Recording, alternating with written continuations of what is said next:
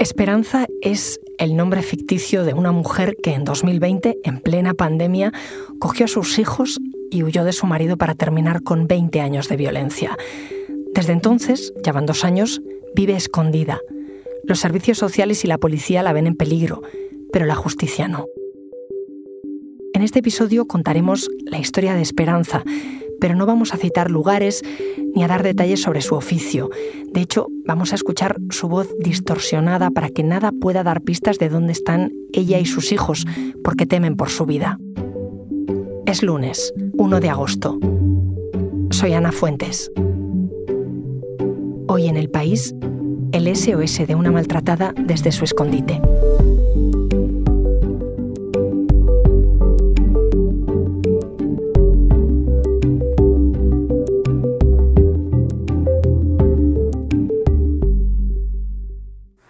Estás convencida de que va a ir a por ti. Yo estoy totalmente segura de que va por mí.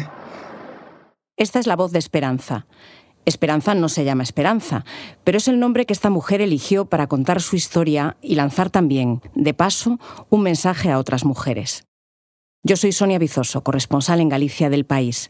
El 15 de marzo de 2022 recibí un correo de mi compañera de Barcelona, Rebeca Carranco, en el que Esperanza pedía que contáramos su historia se mostraba convencida de que tarde o temprano su exmarido daría con su paradero y le haría algo, a ella y a sus hijos. Como tantas víctimas de violencia machista, Esperanza ha tenido que contar su historia demasiadas veces. A policías, asistentes sociales, psicólogas. Solo le quedaba una periodista. Su objetivo me perturbó. Quería que su historia quedara escrita por si él la mataba, para que así se demostrara que la justicia le había fallado. Le propuse otro objetivo, que me contara su caso para intentar evitar que se repita. Y así lo hicimos, pero Esperanza necesitaba que no se reconociera nada de ella, de su vida o de sus hijos. Pedí a las compañeras del País Audio que distorsionaran su voz hasta que fuera irreconocible, incluso el acento de su provincia de origen.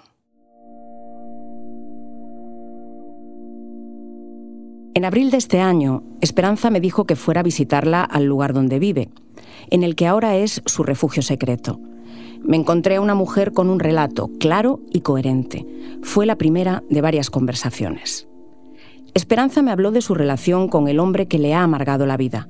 Me contó que su exmarido la encerraba a ella y a sus dos hijos en habitaciones y los amenazaba con objetos cortantes. No solía dejar rastro físico. Recuerda un par de puñetazos y sobre todo que la trataba a empujones. Mientras convivían, ella fue varias veces al centro de atención a la mujer de su municipio, pero iba a hablar de sus problemas económicos. Algunas veces le acompañaba el marido y por eso las trabajadoras detectaron una situación de violencia. Pero ella no se atrevió nunca a irse de su casa ni a contarle a nadie cercano todas las veces que la amenazó de muerte. Y aguantó en esa casa 20 años, una casa en la que convivía con un hombre que había estado en la cárcel por intento de asesinato a otra persona, un tipo violento que también ejercía violencia contra ella y sus hijos. ¿Tu caso crees que lo han valorado bien? No, no está bien valorado, teniendo los antecedentes que tiene penales. Hasta que una mañana, en la primavera de 2020, durante el confinamiento estricto por la pandemia, su marido volvió a amenazarla de muerte. Descalza y con lo puesto, Esperanza huyó con sus dos hijos. Dejó todas sus pertenencias en la casa, todo atrás. Un policía los paró en la calle. Era una mujer descalza en un horario en el que no podía estar fuera de casa. Así que los llevó al Centro Municipal de la Mujer, donde ya conocían su caso. Pero por primera vez la enviaron a una casa de acogida. Unos días después denunció por fin a su marido.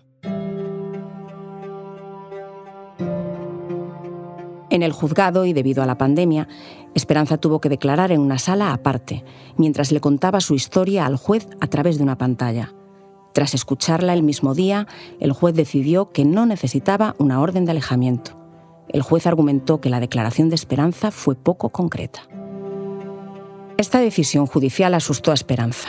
Hay más razones que explican sus miedos, pero que no puedo revelar para protegerla. En la casa de acogida, su hijo desveló a la psicóloga detalles del maltrato de su padre que hasta Esperanza desconocía. Encerraba en una habitación y decía, voy a matar a tu madre con un martillazo en la cabeza. Y como se lo cuentes a tu madre, te mato. Mi hijo tenía siete años. Ella me contó que así fue como descubrió que su marido maltrató mucho más a sus hijos de lo que ella había imaginado. O sea, está demostrado que ha habido unos malos tratos y que este hombre es peligroso. Pero la justicia no hace nada. Tras escuchar al niño, la psicóloga de la casa de acogida fue clara con esperanza. Me dijo, eh, yo considero que estáis en riesgo muy alto. Y eh, yo os aconsejo sacaros de aquí. Automáticamente acepté. Pero luego habló con su familia y le dijeron que no lo hiciera. Me dijeron que estaba haciendo, cometiendo un delito. Fui a con la psicóloga y le dije, mira que mis hermanos me han dicho que esto es así. Mientras Esperanza me contaba la conversación con su familia, me acordé inmediatamente de un caso muy mediático. ¿Y es el caso de Juana Rivas? Claro.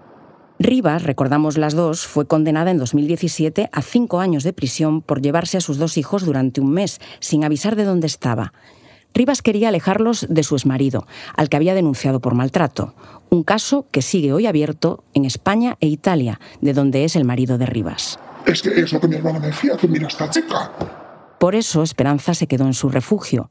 Mientras empezaba su proceso judicial, los servicios sociales le ayudaron a encontrar un trabajo. Luego volvió a contar su historia al Instituto de Medicina Legal de Galicia, conocido como IMELGA. Allí le diagnosticaron un estado psicológico compatible con haber vivido una situación de maltrato prolongada en el tiempo. Son palabras textuales del informe que redactaron sobre su caso, palabras que no le sirvieron para conseguir una orden de alejamiento. Eh, y teniendo yo y los informes que tengo del psicólogo de Imelga que dicen que estoy en riesgo, teniendo informes de, de Imelga que dicen que mis hijos no se deben acercar a este señor por el riesgo que yo conlleva, y estoy sin orden de protección. Después de seis meses en la casa de acogida, se fue a vivir con sus hijos al lugar donde la visité. Pasado un tiempo, la justicia decidió que Esperanza no había sufrido violencia machista y archivó el caso dio dos razones. Una es que su marido no la había golpeado cuando Esperanza huyó. Y la otra, que Esperanza no probó que el maltrato fuera continuo. Hace poco, Esperanza volvió a denunciar a su expareja. Su exmarido había estado merodeando la zona por la que se mueven los niños, y un día ella se lo encontró. Pidió otra vez una orden de alejamiento, pero el juez no se la concedió porque su denuncia por violencia machista estaba archivada.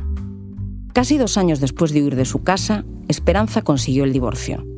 También logró otra cosa, que un juzgado prohibiera a su ya ex marido visitar o comunicarse con sus hijos.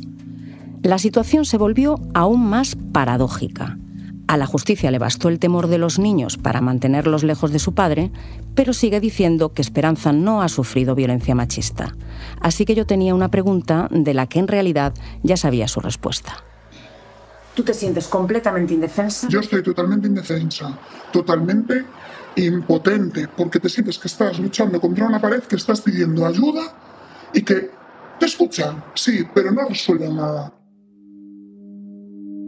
Hasta el momento, la justicia le ha denegado cuatro veces las medidas de protección, mientras Esperanza sigue yendo a trabajar. Y ahora mismo estoy haciendo lo mismo. Yo ahora mismo voy a trabajar cuando salga de noche. Hago pito, pito, gorgorito a ver por dónde voy. Si veo que un compañero que salió delante de mí va por un lado, pues voy detrás del compañero para no ir sola. Sea, nunca voy por el mismo sitio. Y llego aquí, aparco el coche y en el callejón y luego por ese callejón rezando el rosario. Su vida es casi monacal. Va del trabajo directa a casa. O sea, es que yo vivo así. Mis hijos apenas tienen vida social, apenas salen. Todo para evitar que el de con nosotros y poder vivir tranquilos pero no está tranquila. Esperanza me ha preguntado muchas veces por qué la justicia no la ha creído, por qué le ha denegado la orden de protección que necesita y ni siquiera la pide ya para protegerse a ella. Como siempre lo digo, yo siempre se lo digo a psicóloga. Yo que me mate a mí, yo he vivido. Me mate, me mató. Ya está. Ahora, lo que me daría muchísima rabia es que lo haga delante de los niños. O que le a los niños. Que no lo podría soportar. Eso es lo que más rabia me mata. Por eso decidí contar su historia, no solo porque pueda pasar lo que ella teme, sobre todo para intentar que no pase. Es lo que una vez le dije a Esperanza, yo no quiero contar tu muerte, quiero contar tu vida.